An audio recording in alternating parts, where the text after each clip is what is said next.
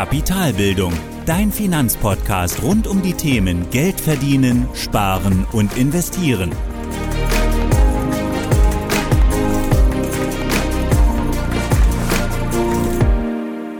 Hallo und willkommen zu einer weiteren Folge meines Podcasts. Ich bin Thorsten von Kapitalbildung und heute sprechen wir darüber, ob du mit ETFs reich werden kannst. Dabei klären wir zuallererst, was Reichtum in Deutschland eigentlich bedeutet und welche zwei Indikatoren es hierzu gibt. Anschließend definieren wir unsere Untergrenzen für Reichtum und schauen dann, ob du mit einem bestimmten ja, Szenario mit ETFs diesen Wert erreichen kannst, also ob du mit ETFs reich werden kannst. Dann lass uns direkt starten mit dem heutigen Thema und wir schauen zuallererst einmal auf Reichtum im Allgemeinen. Und hierzu für die Definition nutzen wir zuallererst einmal die Statistiken des Instituts der deutschen Wirtschaft und alle Quellen oder alle Zahlen, die ich gleich nenne, verlinke ich dir die Quellen im Blogbeitrag. Du kannst also gerne nachschauen. Außerdem findest du auch noch ein interessantes Dossier zum Thema Arm und Reich, ebenfalls vom Institut der deutschen Wirtschaft und auch noch mehrere Artikel, auch Statistiken zum Thema ähm, Reichtum, wo sind die Untergrenzen, was zum einen das Einkommen angeht, aber auch zum anderen das Vermögen wie die monatliche Sparrate aussieht in Deutschland und so weiter. Also all diese Links, diese Quellen findest du wie gesagt im Blogbeitrag. Einfach in die Shownotes reinschauen und dann auf den aktuellen Blogbeitrag zu dieser Folge dort reinschauen. Also, ab wann ist man in Deutschland reich?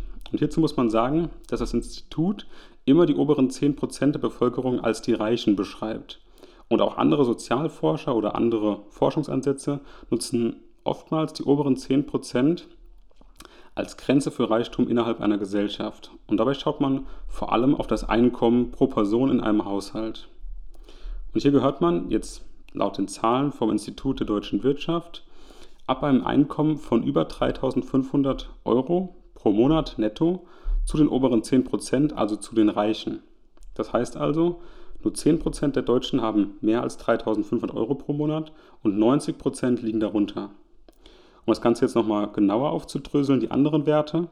20% liegen zwischen 0 Euro und 1250 Euro, 50% liegen über 1250 Euro bis 2500 Euro und 20% über 2500 Euro bis 3500 und wie gesagt, diese 10% liegen über 3500 Euro Nettoeinkommen pro Monat. Du siehst hier also schon, das Gros der Deutschen, diese 50%, die zwischen 1250 und 2500 liegen, das ist die große Mitte, die Mittelschicht, wenn es darum geht, die Einkommen zu vergleichen. Und auch der Durchschnittswert beim Einkommen liegt hier bei gut 2500 Euro im Monat. Allerdings liegt der Median bei ziemlich genau 1666 Euro. Bedeutet also, hier verdienen 50% der Deutschen weniger und 50% der Deutschen verdienen mehr als 1666 Euro. Aber Durchschnittswert 2500 Euro im Monat. Kurz zusammengefasst, wenn man auf das Einkommen schaut, ist man als einzelne Person ab einem monatlichen Nettoeinkommen von 3.500 Euro bei den oberen 10% und zählt damit zu den Reichen.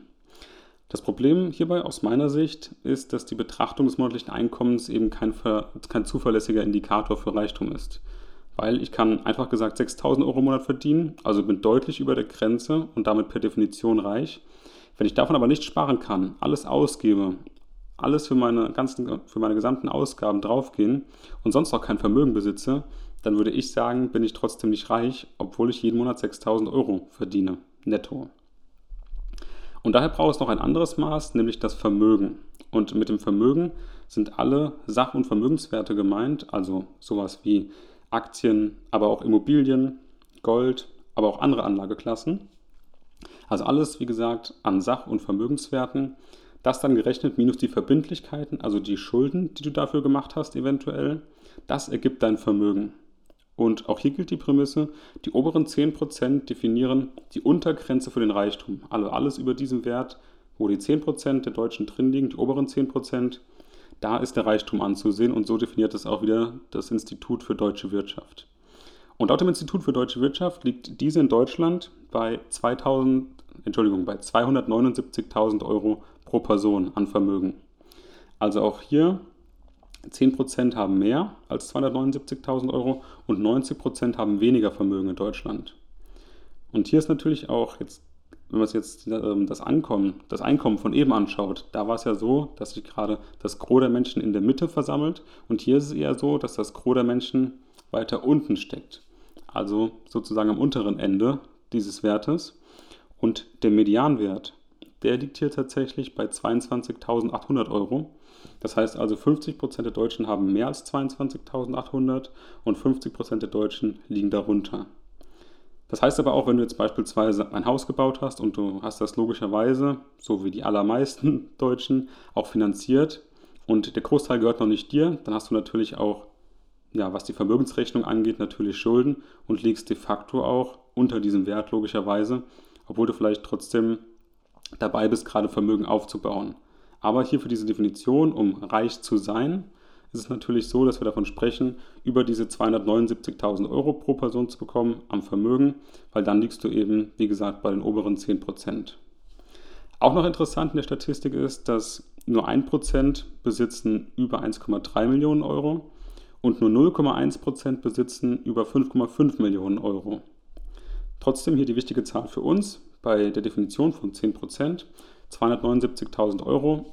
Alles darüber, wie gesagt, zählt zu den Reichen in Deutschland, was die Vermögenswerte angeht. Jetzt haben wir zwei Werte, mit denen wir den Reichtum messen können und auch definiert haben. Aber hier gibt es aus meiner Sicht noch zwei Probleme bei der Fragestellung. Also kannst du mit ETFs reich werden? Und zwar erstens, das Alter spielt eine wichtige Rolle. Gerade beim Vermögen macht es einen Riesenunterschied, ob du gerade 25 oder 60 bist. Weil hier zum Beispiel gibt es auch eine Statistik auch von dem Institut für deutsche Wirtschaft.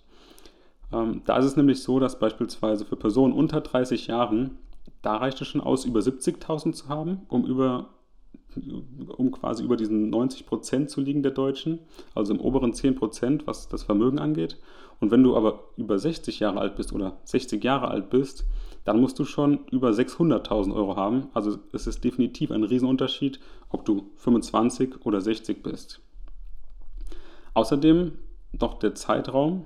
Gerade bei ETFs spielt eben der mögliche Anlagehorizont eine große Rolle. Also wie lange kann ich wie viel investieren? Und hierzu müssen wir einfach ähm, definitiv mit Annahmen rechnen, was unsere Rendite angeht, unsere Zeiträume angeht und uns da passende Szenarien raussuchen. Und wir machen eben später dann die verschiedenen Szenarien, drei Stück werden es sein, in 10 Jahresabständen. Also wir schauen uns dann Anlagehorizont von 40 Jahren an, von 30 Jahren, von 20 und dann zum Schluss noch von 10 Jahren an. Der zweite Punkt oder das zweite Problem ist, dass Reichtum definitiv subjektiv ist. Und so wie es aus der Sicht der Sozialforschung eben ist, wie ich es eben auch vorgelesen habe aus der Statistik raus, dort zählen immer die oberen 10% zu den Reichen. Wenn wir uns das jetzt anschauen fürs Vermögen, dann liegt wie gesagt diese Grenze bei ab 279.000 Euro. Allerdings würde ich aus meiner Sicht sagen, wenn jemand 280.000 Euro hat, würde, wäre er per Definition zwar reich, aber ob es dann wirklich eine, eine reiche Person ist, aus meiner Sicht jetzt wirklich eine Person, die ein normales Leben führen kann, ohne dafür arbeiten zu müssen, wenn man es jetzt mal so sieht, wäre es für mein Empfinden tatsächlich keine reiche Person aus meiner Definition heraus, aber aus der Sozialforschung heraus zählt es natürlich zu den oberen 10% und damit eben zu den Reicheren oder zu den Reichen in der Gesellschaft. Mal ganz davon abgesehen, dass 280.000 Euro sehr, sehr viel Geld sind, logischerweise. Aber wenn wir über Reichtum sprechen und über Reichsein, da stelle ich mir tatsächlich schon was anderes vor. Und da kommt eher schon mal das obere 1% in die Nähe von dem, was ich mir vorstelle, diese 1,3 Millionen Euro. Also ab dem Zeitpunkt, ab dem Geld keine Rolle mehr spielt, also du, wie gesagt, nicht mehr dafür arbeiten gehen musst, um ein, um ein normales Leben zu führen, du so abgesichert bist, dass du die Freiheit hast, immer Nein zu sagen, darüber hatten wir auch schon mal gesprochen. Da sehe ich irgendwann dann wirklich den Punkt zu sagen, okay, jetzt ist eine Person reich, das ist für mich wirklich Reichtum. Und deswegen werden wir es auch so machen, dass wir dann nicht nur uns die oberen 10% anschauen, wann wir das erreichen können und ob wir das erreichen können mit einem ETF, sondern auch, ob wir die oberen 1% erreichen können. Also diese 1,3 Millionen Euro. Übrigens, für die ganzen Rechnungen, die ich gleich mache oder die wir uns anschauen in den drei Szenarien, verwende ich den kostenlosen Zinseszinsrechner, den ich selbst gemacht habe in Excel. Den kannst du natürlich auch runterladen.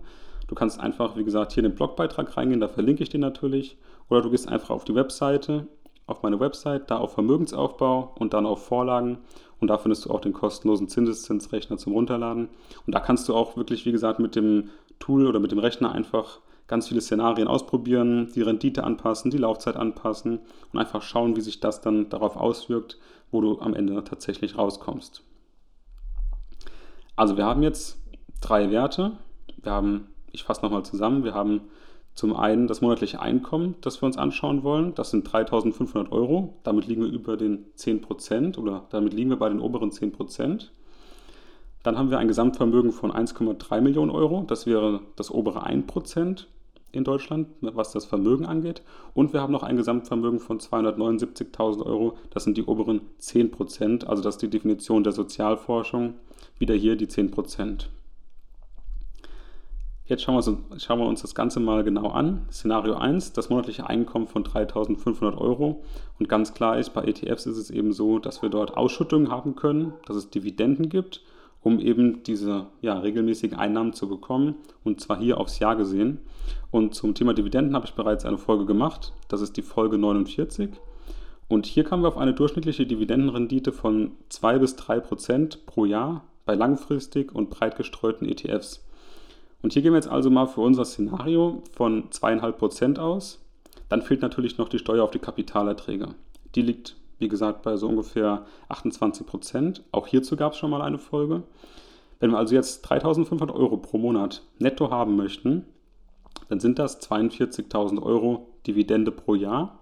Hierauf dann noch die 28% Steuern. Dann liegen wir bei gut 58.000 Euro Dividende pro Jahr, um diese Einnahmen zu realisieren.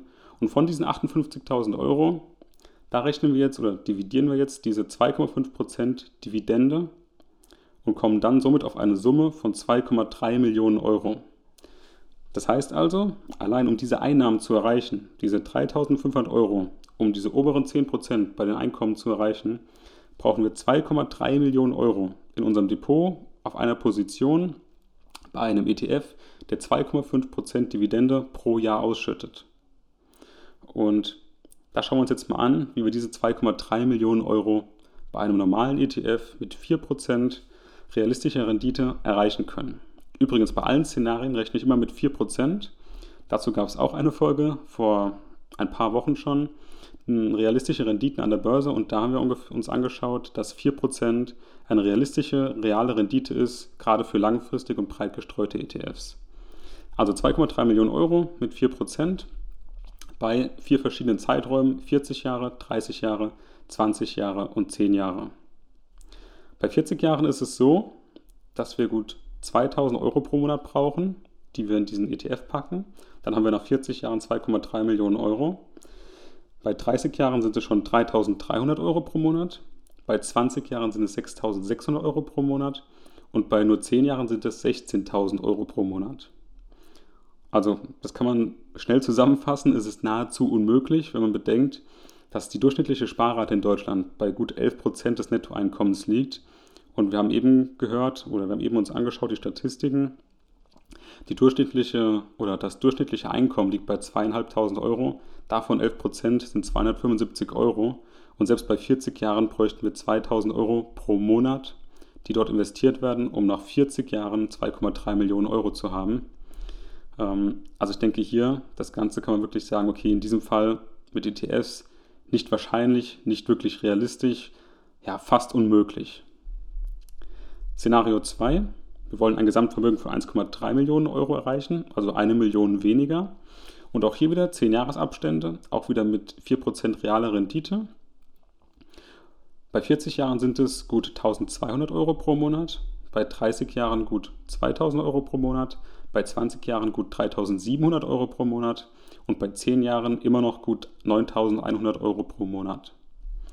Auch hier wieder zusammengefasst, eher unrealistisch. Vielleicht bei den 40 Jahren, wenn wir hier von 1.200 Euro pro Monat reden, schafft es vielleicht noch die eine oder andere Person. Aber mit 1.200 Euro liegt man auch deutlich, deutlich über dem Durchschnitt, was die Person oder was Personen in Deutschland tatsächlich sparen können und auch wirklich investieren können.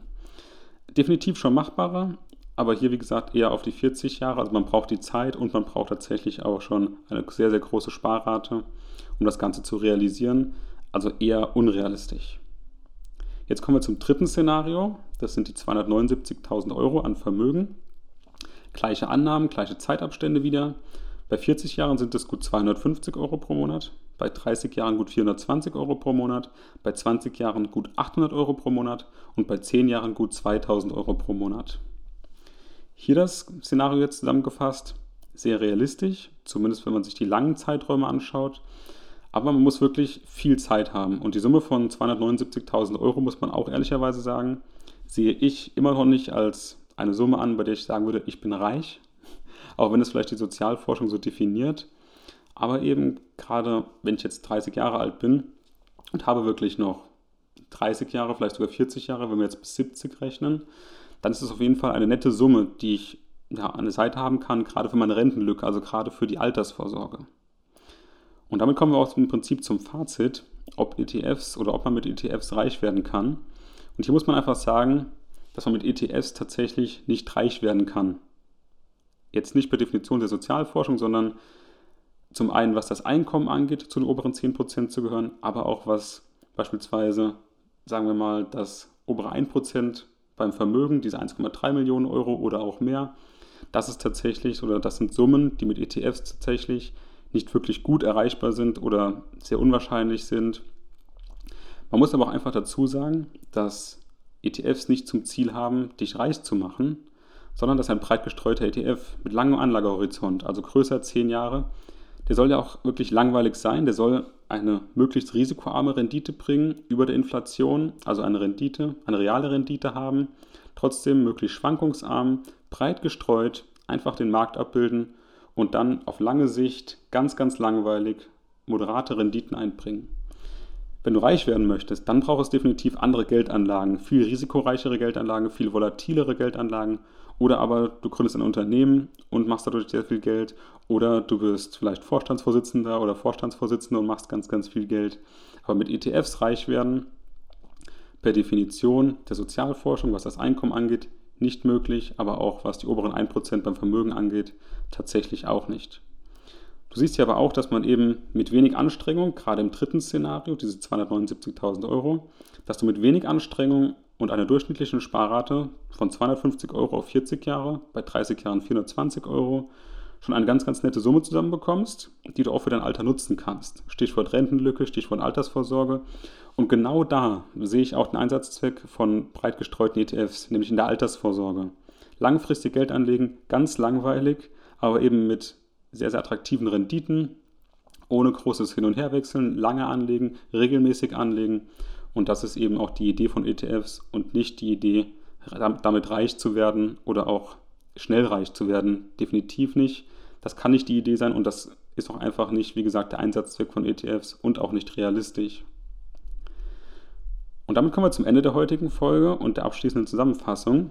Wir haben heute über Reichtum gesprochen und in der Sozialforschung und auch das Institut für deutsche Wirtschaft definiert Reichtum als die oberen 10% der Gesellschaft, beim Einkommen als auch beim Vermögen. Beim Einkommen liegt damit die Untergrenze bei 3.500 Euro, also alles, was darüber liegt, zählt zu den oberen 10%. Und beim Vermögen liegt diese Grenze bei 279.000 Euro. Schaut man dann noch auf die oberen 1% beim Vermögen, dann liegt man bei 1,3 Millionen Euro. Und das waren die drei Zahlen, die für unsere Betrachtungen oder unsere Szenarien wichtig waren.